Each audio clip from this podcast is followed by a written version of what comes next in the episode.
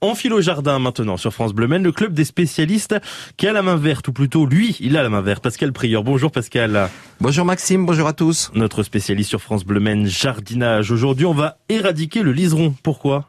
Ah, effectivement, bonne question.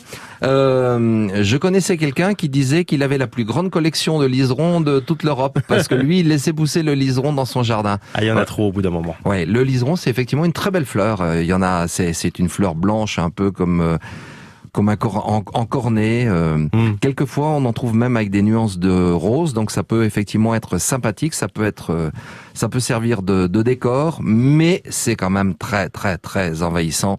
Donc je connais peu de gens qui gardent le liseron euh, pour pour l'ornement.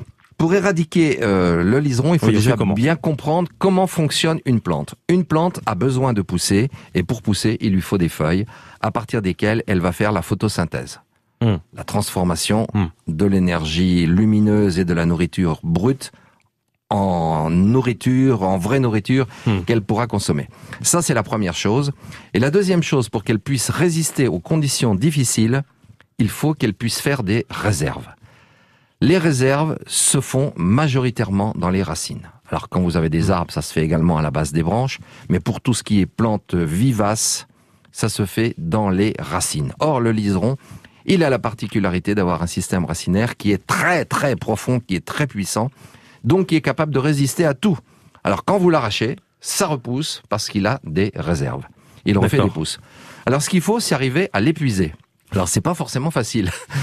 C'est un sacré jeu, sûr. Oui, c'est un sacré jeu. Alors on peut on peut essayer de l'épuiser en l'arrachant fréquemment avec une gouge, en essayant d'aller le plus loin possible. Ça va être un travail de longue haleine. Alors ça fonctionne, hein, mais c'est un travail de longue mm. haleine. Il faut vraiment pas attendre en fait qu'il sorte la tête de l'eau.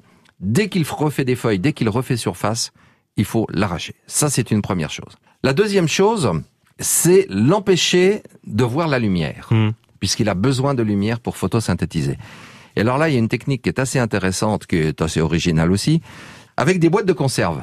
Oui. Alors, il euh, n'y a pas besoin d'une boîte de conserve d'un litre, mais les boîtes de conserve demi-format, par exemple, euh, vous la retournez sur le liseron. Ah oui. Vous faites rentrer toutes les pousses de liseron dans la boîte de liseron. Vous enfoncez un petit peu la boîte pour pas qu'elle s'enfonce. Et le liseron, qu'est-ce qu'il va faire? Ben, Il va chercher la lumière. Donc il va pousser. Il va dépenser beaucoup d'énergie pour arriver à pousser, mais il ne verra jamais la lumière parce que la boîte de conserve, elle est opaque. Donc il va tourner, tourner, tourner, tourner se fatiguer et mourir. Alors il va ressortir à côté. Hmm. Donc à côté, qu'est-ce que vous faites? Encore une boîte de conserve. Eh ben voilà. Les conseils de Pascal Prieur à retrouver chaque week-end sur France Bleu. Merci beaucoup Pascal, à Je vous en prie, au revoir.